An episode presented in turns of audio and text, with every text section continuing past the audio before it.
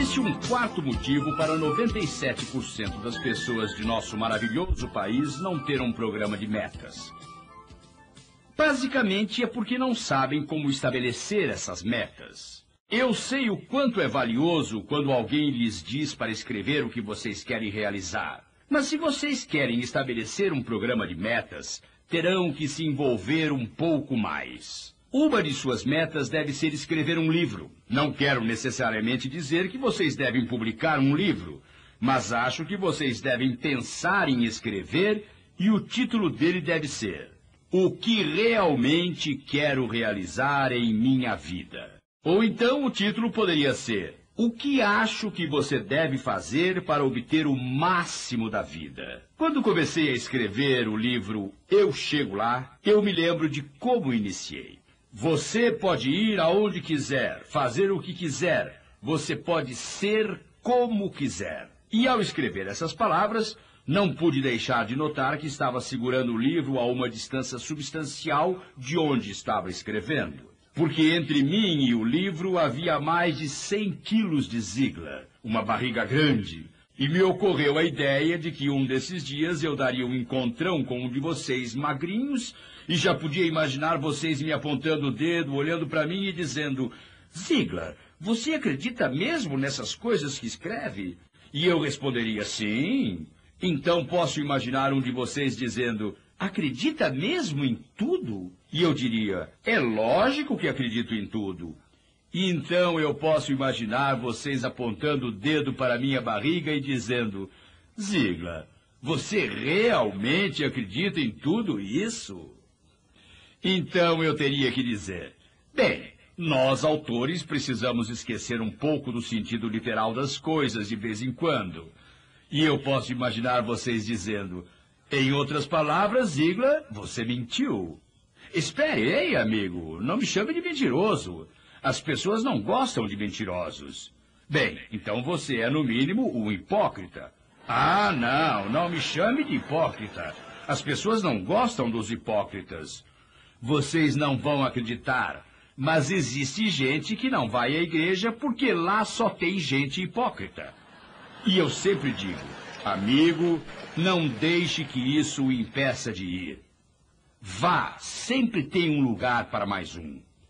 Então, eu sempre lembro a todos que se um hipócrita está entre você e Deus, isso só quer dizer que o hipócrita está um pouco mais perto de Deus que você. Acho engraçado as pessoas que dizem: Bem, o motivo para eu não ler a Bíblia é que não a entendo. Não acho que o que não entendem é o problema. A Bíblia é bem clara. Como podem ver, Deus não chamou os mandamentos de dez sugestões. Bem, de qualquer maneira, eu sabia que se quisesse que esse livro fosse aceito por todos, eu teria que mudar um pouco. Mas o que realmente começou tudo foi o fato da ruiva me dizer toda hora para encolher a barriga quando eu já estava encolhendo. Então fui à clínica Cooper para fazer um exame médico. O Dr. Ken Cooper, o homem que fez todo mundo correr, tinha vendido entre 15 e 20 milhões de livros. Quando cheguei lá, tiraram um monte de sangue. Pelo menos me pareceu um monte. Eles encheram tantos frascos que eu achei que iriam abrir um banco de sangue ali, na hora. Depois me colocaram num tanque de água três vezes para determinar a porcentagem de gordura e quando terminaram disseram que eu tinha 23,9% de banha pura. Aí me colocaram num aparelho de exercícios para determinar minha condição física geral. Enquanto eu andava, logo percebi que podia passar de horrível para pavoroso em apenas alguns segundos. Quando tudo terminou, o Dr. Martin, que estava fazendo os exames, me chamou e com um grande sorriso me disse: Sr. Ziegler, o senhor vai ficar satisfeito de saber que terminamos os exames. Nós passamos os resultados no computador e o senhor ficará contente em saber que não é obeso. Isso é ótimo, respondi. Infelizmente, o senhor é um pouco baixo demais. Aí eu disse, e aí, doutor, o que, que eu posso fazer? Quando ele terminou de dizer tudo o que eu poderia fazer, descobri muito mais do que realmente desejava saber sobre o assunto. Ele me disse, mas, Sr. Ziegler, não se preocupe. O senhor está em excelentes condições para um homem de 66 anos. Eu respondi, doutor, eu tenho 46 anos de idade. Então ele disse, suas condições estão péssimas. Na verdade, se fosse um prédio, eu diria que está condenado. Bem, de qualquer maneira, essa era a minha situação.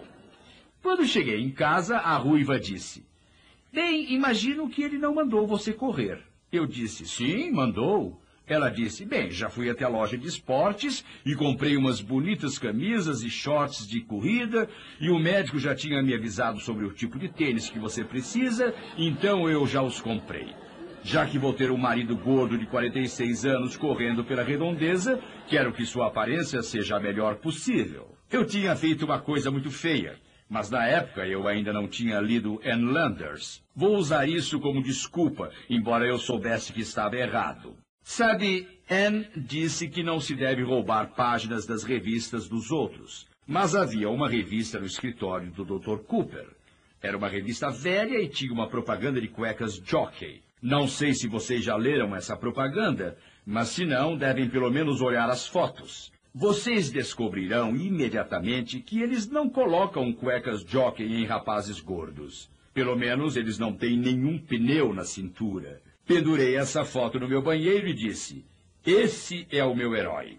É assim que eu vou ficar. Na manhã seguinte, quando o relógio tocou às cinco e meia, lembrem-se, as pessoas negativas chamam isso de despertador. Mas quando soa o alarme do banco, você fica com medo e acha que ele está sendo assaltado. Você se assusta se ouve um alarme no hotel porque acha que há um incêndio. E quando você escuta esse som de manhã, deve ficar contente porque significa que você está acordado. Sabem, algumas pessoas não acordaram hoje de manhã. De qualquer maneira, aquele relógio tocou às 5h30 da manhã. Saí da cama, vesti minha elegante roupa esportiva, saí pela porta da frente e corri um quarteirão. No dia seguinte, fiz um pouco melhor. Corri um quarteirão mais uma casa. No dia seguinte, um quarteirão e duas casas. Então, um quarteirão e três casas. Depois, um quarteirão e quatro casas. Lembro-me do primeiro dia que consegui dar a volta no quarteirão. Voltei e acordei toda a família dizendo: Sabem o que o papai fez? Então, um dia corri meia milha, depois uma, duas, três, quatro e então cinco. Comecei a fazer abdominais. No começo só consegui fazer oito, depois dez, doze, cinquenta, cem e cheguei a duzentas. Quanto à flexão de braço, primeiro só seis depois oito, depois dez, então vinte e depois quarenta. Em dez meses consegui emagrecer quase vinte quilos. Minha cintura ficou mais fina. Bem, de qualquer forma, conto essa história porque envolve cada princípio do estabelecimento de metas e a realização delas. E logo voltarei a falar sobre esse assunto. Mas agora vamos ser bem práticos. Vamos falar sobre como você pode fazer isso. Novamente, o seu planejador de desempenho. Como devem estar lembrados, vocês têm permissão para fazer cópias do folheto que acompanha as fitas. Então, não existe nenhuma desculpa para não fazer isso. Vocês realmente precisam do folheto para que isto funcione. O processo de estabelecimento de metas, passo a passo. Vou primeiro dar a má notícia. É que isso leva tempo. De fato, para juntar as metas são necessárias entre 10 e 20 horas. Sei que isso amedronta muito as pessoas. Essa é a má notícia. A boa é que se vocês fizerem exatamente o que estou dizendo e investirem mais 15 minutos todos os dias, eu garanto que descobrirão entre 13 e 10 horas por semana, quando serão infinitamente mais produtivos no que estiverem fazendo. É um investimento que dá dividendos incríveis. Se pudessem investir mil dólares, meus amigos, e ter um retorno de 15% por semana pelo resto da vida, não há dúvida de que o fariam. Bem, estou falando sobre algo mais importante que dólares. Estou falando sobre a vida. A boa notícia é se vocês conseguirem calcular quanto é 12 vezes 12, também conseguirão calcular quanto é 2.865 vezes 9.412, porque a fórmula é exatamente a mesma. Estou mencionando isso porque, ao aprendermos como estabelecer uma meta física, Também saberemos como estabelecer uma meta mental, uma meta familiar, uma meta social, uma meta profissional ou uma financeira. Saberemos como estabelecer todas essas metas. Depois de entenderem como fazer com uma, saberão como fazer com as outras. Novamente, todas essas instruções estão impressas no folheto que vocês têm. Primeira coisa a fazer: colocar tudo por escrito. Por que escrevemos tudo? Simplesmente porque exige mais concentração. Fica gravado mais profundamente em sua mente. Vocês querem escrever tudo o que vocês sempre quiseram ser ou fazer ou ter, e mais uma vez vocês precisam ser antes de poder fazer. Vocês precisam fazer antes de poder ter. Outra vez, eu nunca lhes direi que é fácil, porque não é. Mas também vou enfatizar que se forem duros consigo mesmos, a vida será muito mais fácil para vocês. Quando vocês se disciplinam a fazer o que vocês precisam fazer, quando precisam fazer, chegará o dia em que poderão fazer as coisas que querem, quando quiserem. Não posso provar isso, embora acredite que seja verdadeiro. O maior benefício que vem de um programa de metas é o direcionamento específico de seu lado esquerdo do cérebro. Ou seja, quando vocês sabem exatamente o que querem fazer, exatamente onde querem chegar, quando existe um plano em sua vida, isso libera o lado direito criativo do cérebro. E então as ideias, os métodos e procedimentos virão à sua mente. A imaginação criativa é liberada quando se dá uma direção ao lado esquerdo do cérebro. Essa é uma das razões para, se é que ainda não deram o passo 2, vocês se sentarem e escreverem o que querem ser, fazer ou ter. Se já fizeram isso, posso garantir totalmente que será a melhor hora que já despenderam na sua vida. Muitas vezes, quando digo escreva tudo o que quer ser, fazer ou ter, Muita gente diz automaticamente, e isso tem a ver com nossos negativismos em relação à vida, não ao marketing de rede. Ziegler vai me levar três dias para escrever tudo o que quero ser ou fazer ou ter. Isso não é verdade. Vocês terão 98% anotado dentro de uma hora. Em seguida, esperem entre 24 e 48 horas. Durante esse intervalo, vocês se lembrarão de outras coisas. Mantenham consigo seu planejador de desempenho para poder anotar tudo. Além disso, você deve criar uma folha que chama Folha das Ideias Loucas. É para isso mesmo, para anotar as ideias loucas. No final das 48 horas, não mais que isso, revejam a lista no final das anotações. Escrevam as palavras por quê? Porque quero ser ou fazer ou ter. É aqui que a coisa fica séria. Porque vejam, vocês incluíram em sua lista muitas coisas que no momento são totalmente irreais. Não no futuro, mas no presente. Vocês incluíram muitas coisas quanto às quais não podem fazer nada no momento, mas é importante que sejam incluídas. Vocês precisam examinar a lista e perguntar: por quê? E se não conseguirem articular em uma sentença por que querem ser, ou fazer, ou ter, então, no momento, vocês eliminam isso da lista. O objetivo, nesse momento, é descobrir o que querem fazer agora. Meu amigo Lou Holtz fez uma palestra chamada Vencer, que trata principalmente de o que é importante agora. E isso é muito importante.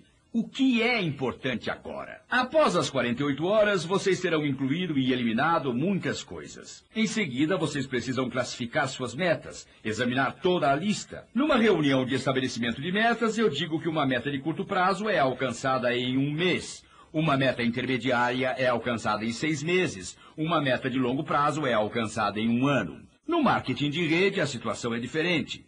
Acredito que sua meta de curto prazo seja de um ano. Sua meta intermediária, três anos, e a meta de longo prazo levará mais de três anos. Então, vocês precisam verificar o equilíbrio. Pessoal, se não tivermos equilíbrio em nossas vidas, não haverá felicidade em nossas vidas. Já vi pessoas com corpos magníficos trabalhando horas e horas em seu físico, mas não vi felicidade.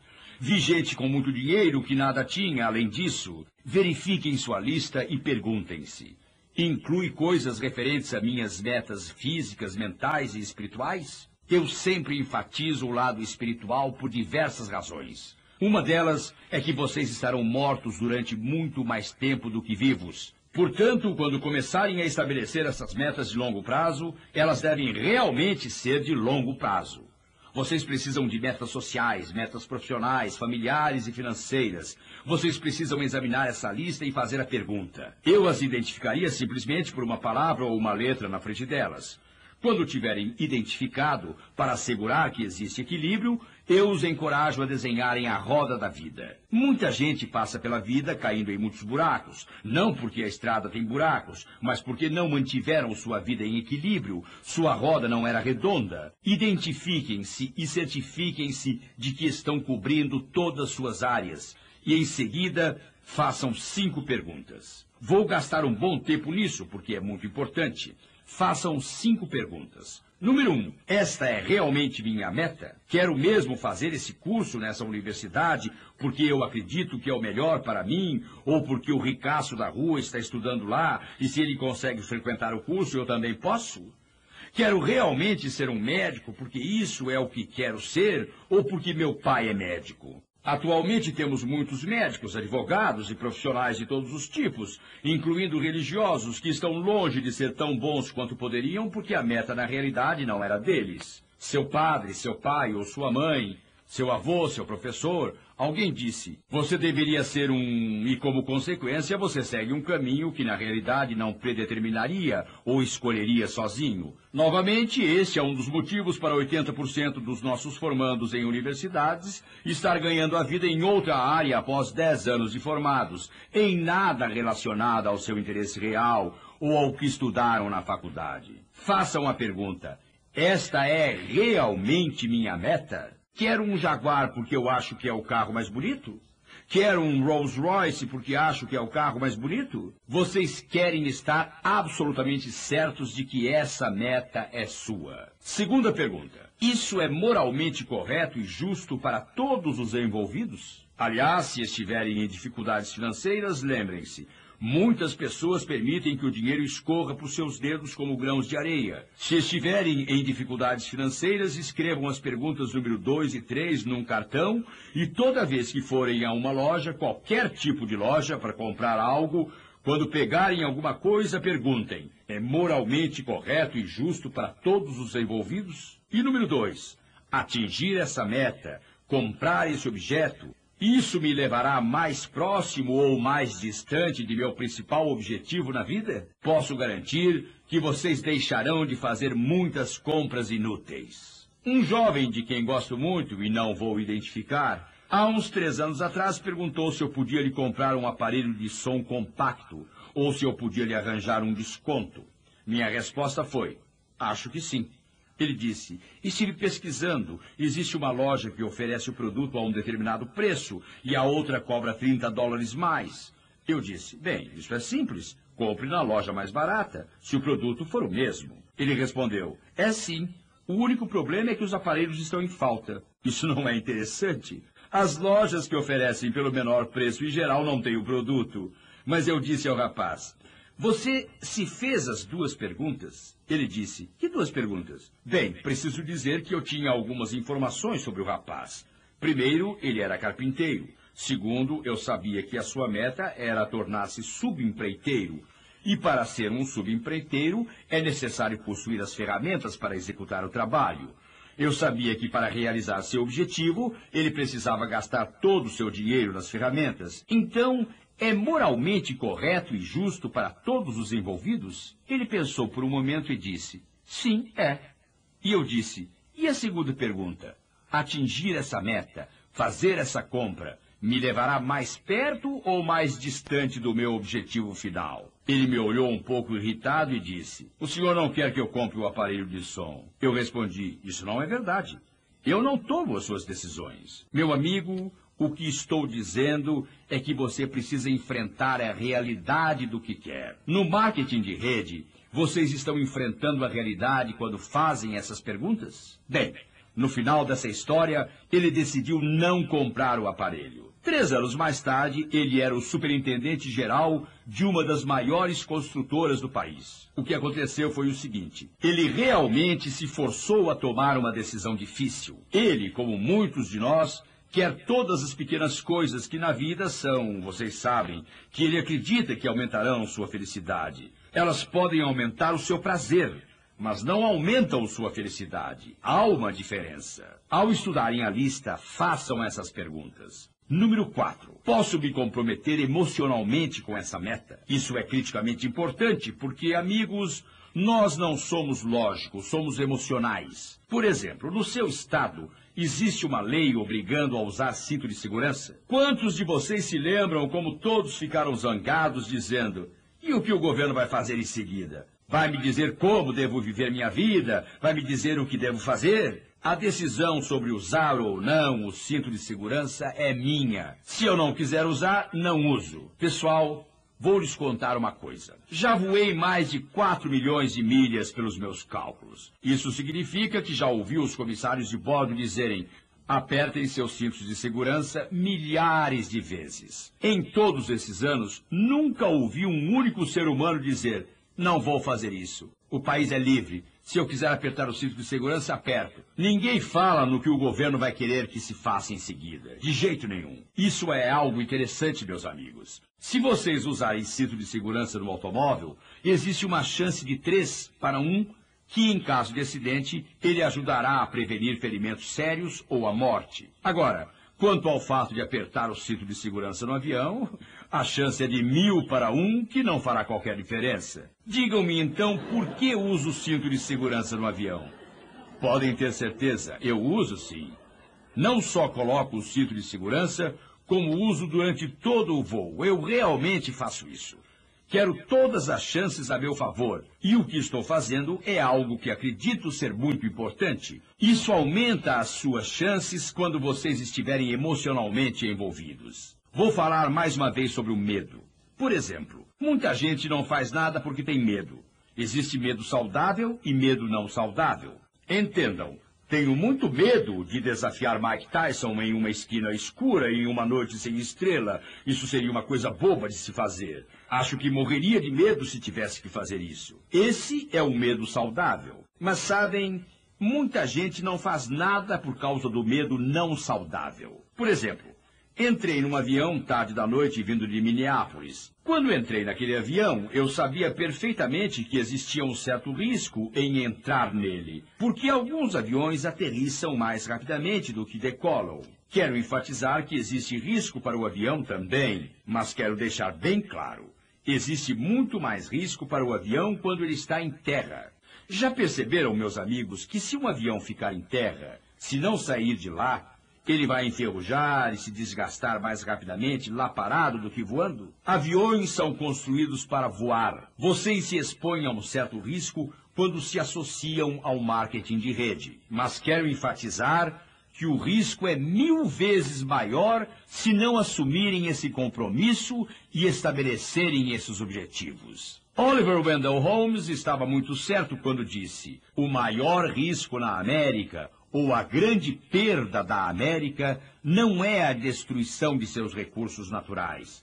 Embora seja muito grande, a maior perda é a perda dos recursos humanos, porque o homem e a natureza são exatamente opostos. Usa-se os recursos naturais da natureza extinguindo-os, mas extingue-se os recursos naturais do homem quando deixamos de usá-los. E a menos que vocês tenham um compromisso, um sentido de direção e objetivos em sua vida, não serão as pessoas que são capazes de ser. Acredito que intelectualmente serei capaz de atingir essa meta? Na realidade, a menos que exista o compromisso emocional e a menos que vocês acreditem que podem conseguir, estarão em grande desvantagem. Mas quero lembrar-lhes uma coisa que é muito importante. Quando Sir Edmund Hillary tentou escalar o Monte Everest pela primeira vez, ele não conseguiu. De fato, ele perdeu muitos amigos que morreram na escalada. Mas, por seu esforço ter sido muito grande, o parlamento da Inglaterra o chamou e o condecorou. Quando entrou no parlamento, os parlamentares se levantaram e o aplaudiram de pé. Sir Edmund os ignorou.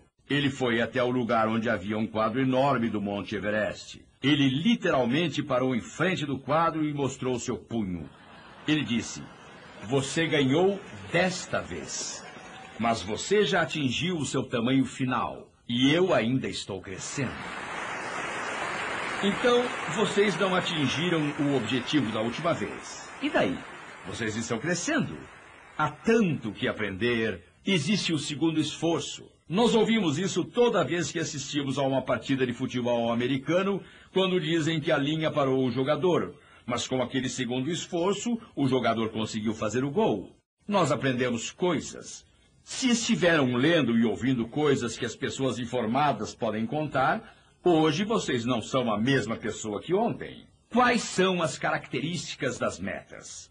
Bem, uma das características é que elas precisam ser grandes. Gosto muito da história de Jim Corbett, o ex-campeão mundial de pesos pesados. Um dia ele estava se exercitando, correndo, e viu um pescador que estava pescando muitos peixes. Ele conseguiu pegar peixes grandes e pequenos. Estranho quanto possa parecer, ele ficava com os pequenos e jogava os grandes de volta na água. Corbett chegou até ele e disse: Senhor, já vi muitos pescadores, mas nunca vi ninguém fazer isso. Por que o senhor fica com os peixes pequenos e devolve os grandes? O pescador sacudiu a cabeça tristemente e disse: Sabe, não tenho escolha e detesto fazer isso.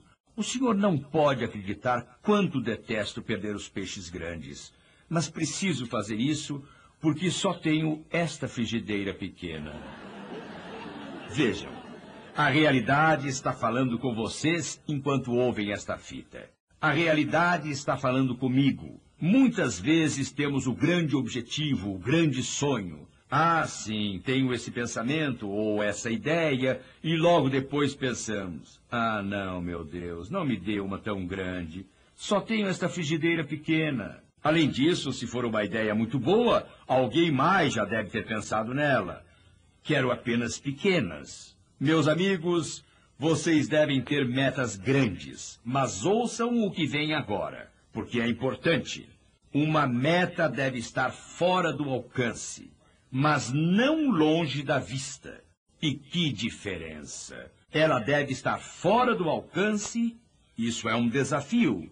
Vocês precisam ter metas grandes. Tive o privilégio de conversar algumas horas com o Sr. Clarence Pendleton, antes dele falecer devido a um ataque cardíaco. Ele tinha o segundo cargo mais alto entre pessoas negras na administração Reagan. Voamos juntos de Orlando até Dallas e conversamos durante a viagem.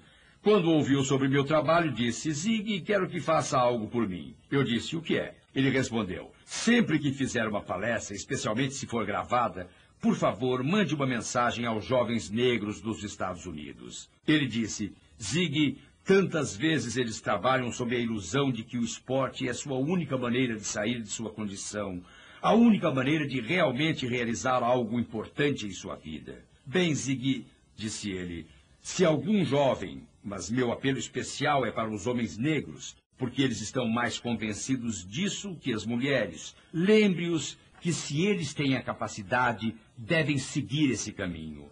Mas convença-os de que, ao mesmo tempo em que desenvolvem seus dotes atléticos, também devem obter educação. Por favor, Zig, ouça isso. O jovem negro tem mil vezes mais chances de se tornar um médico ou um advogado do que um atleta profissional. Verifiquem as possibilidades. É isso que ele estava dizendo. Eu fiz esta palestra em Detroit, Michigan. Durante um intervalo, um rapaz negro veio conversar comigo, parecia um atleta, e me disse quase chorando e com a voz trêmula: Ah, como estou feliz pelo fato do senhor estar transmitindo esta mensagem. Não tenho certeza se eu me daria bem nos esportes, mas como meus pais insistiram que eu estudasse, hoje sou médico. Falei em St. Louis e passei a mesma mensagem. Quando terminou, um homem negro se apresentou e disse: Sou o tio de Deb Thomas. Acho que todos vocês sabem que Deb Thomas era uma candidata à medalha de ouro nos Jogos Olímpicos. Como sabem, ela não conseguiu, ganhou a de prata. E ele disse: Sabe, Deb está desapontada, mas não está destruída, porque disse: ainda tenho uma carreira profissional. E se quiser, posso me tornar uma cirurgiã. Meus amigos, ela agora é estudante da Faculdade de Medicina. Então, quando vocês estabelecem metas grandes, as informações que obtêm, a inspiração que vem do marketing de rede, os ajudará a realizar outros objetivos ao mesmo tempo.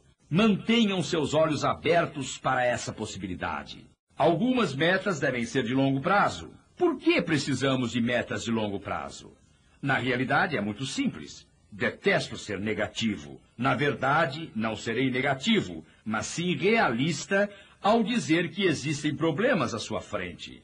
Vocês conseguem patrocinar alguém e estão entusiasmados. Na manhã seguinte, a pessoa liga e diz: Não estou interessado. Vocês vão achar que seu filho será um grande jogador, mas ele será cortado. Ou vocês vão achar que serão promovidos, mas serão demitidos. Isso é parte da vida, meus amigos. Vai acontecer. Se vocês tiverem metas de longo prazo, esses incidentes se tornam grãos de areia. Se não tiverem metas de longo prazo, eles se tornam toda a praia. Vocês precisam de algumas metas de longo prazo e eu diria que jamais vi alguém realmente deprimido que tivesse objetivos específicos de longo prazo. Vocês têm que ter metas de longo prazo. Vocês chegam até onde podem ver e então, ao chegar lá, sempre poderão ver mais adiante.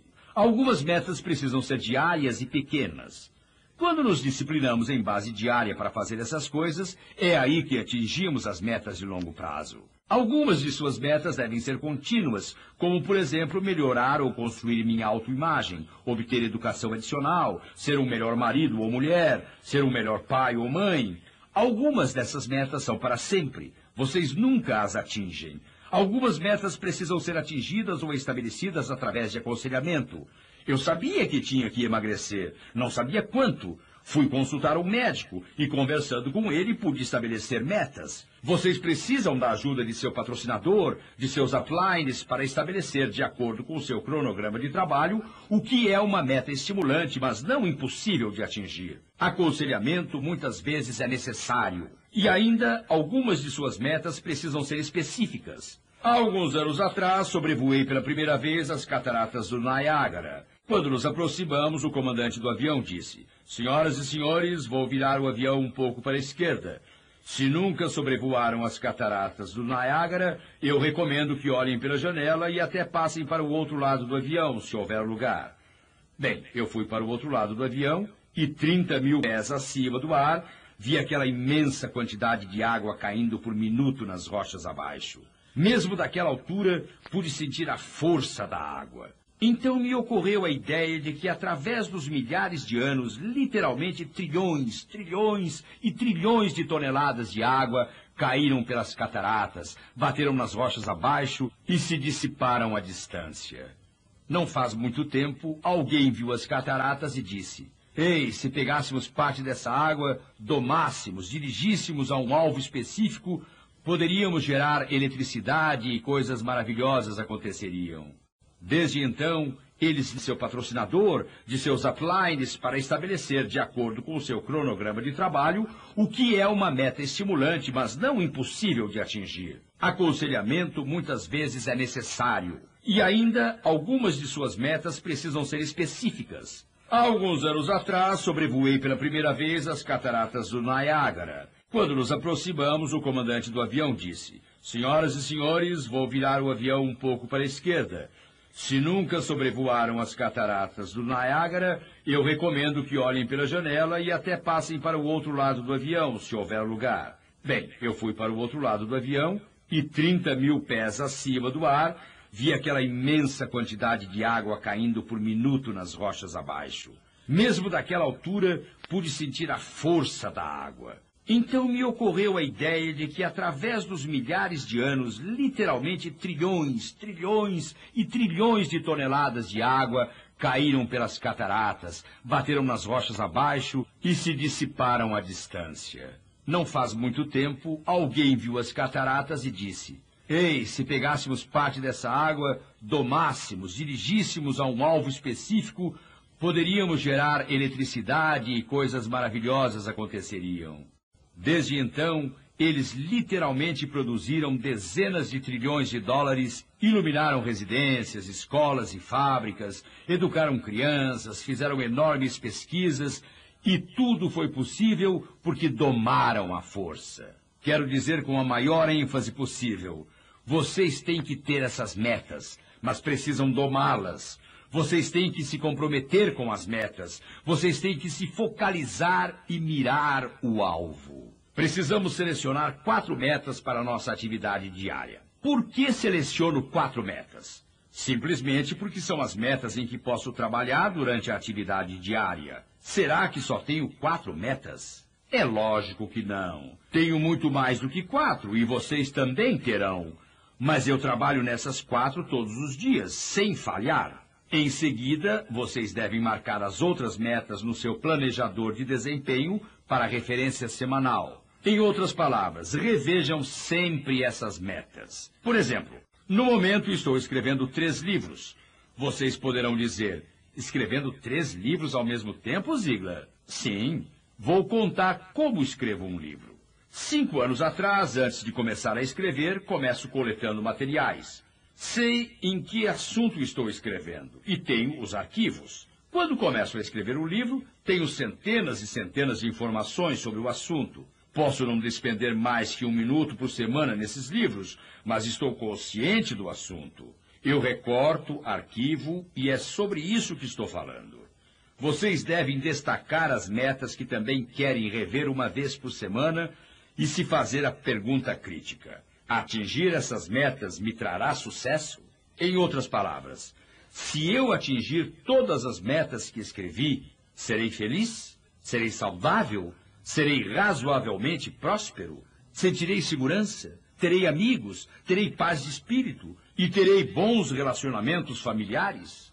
Obviamente, como cristão, não acredito que posso ter paz de espírito até ter resolvido completamente a questão da eternidade. Quando essa tiver sido resolvida, vocês terão uma chance muito maior de ter paz de espírito. Façam uma revisão de todas as suas metas em base trimestral. Agora quero enfatizar uma coisa. Tudo isso parece levar muito tempo. É um investimento que traz enorme retorno. Levará as primeiras 10 a 20 horas, mas então 15 minutos por dia serão suficientes. Quero enfatizar que enquanto vocês trabalham em suas metas, usando esse processo. Agora, qual é o processo? O processo é o que estivemos falando todo esse tempo. Vocês escreveram o que querem. Vocês colocaram os benefícios obtidos se as metas forem atingidas. Vocês fizeram todas aquelas sete coisas. Novamente, o folheto está em seu planejador de desempenho. Entretanto, se sua meta for criar crianças positivas, obter melhor educação, isso não faz diferença. Não importa a meta. Deve-se trabalhar todas elas usando o mesmo processo. No planejador de desempenho, nós lhe damos alguns exemplos. No folheto que receberam, damos dois exemplos. Um para perder peso, outro para uma meta nebulosa, obter melhor educação. Mas os passos, meus amigos, são exatamente os mesmos. Agora vem uma ideia muito importante. Contem suas metas de desistência a todos, mas contem suas metas de desenvolvimento somente às pessoas que, em sua opinião, dividirão seu entusiasmo em relação à meta. O que é uma meta de desistência? Vou deixar de comer demais, vou deixar de fumar, vou deixar de usar palavrões, vou deixar de ser negativo. Quando você tem metas de desistência, conte a todos que é este o seu objetivo. Todos lhe darão apoio e estimularão você. Mas quando se tratar de metas de desenvolvimento, vou escrever um livro de sucesso ou vou ser o melhor, bem, a outra pessoa poderá pensar, ei, eu é que vou ser o melhor. E uma das coisas que posso fazer é acabar com a festa desse aí. Contem suas metas de desenvolvimento ao seu patrocinador, ao seu upline.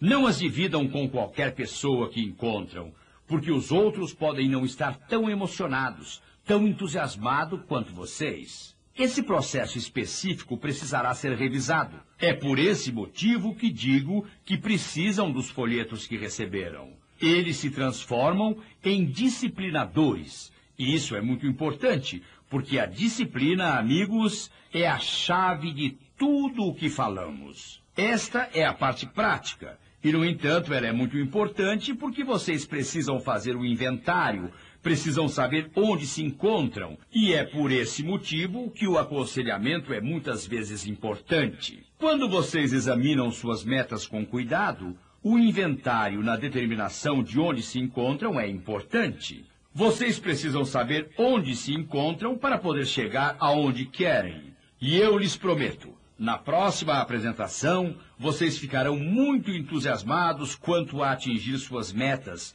quanto ao seu otimismo, seu entusiasmo e sua confiança. E tudo o mais será construído.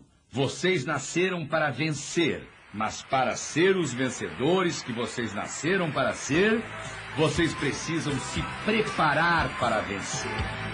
E assim, somente então, podem esperar vencer.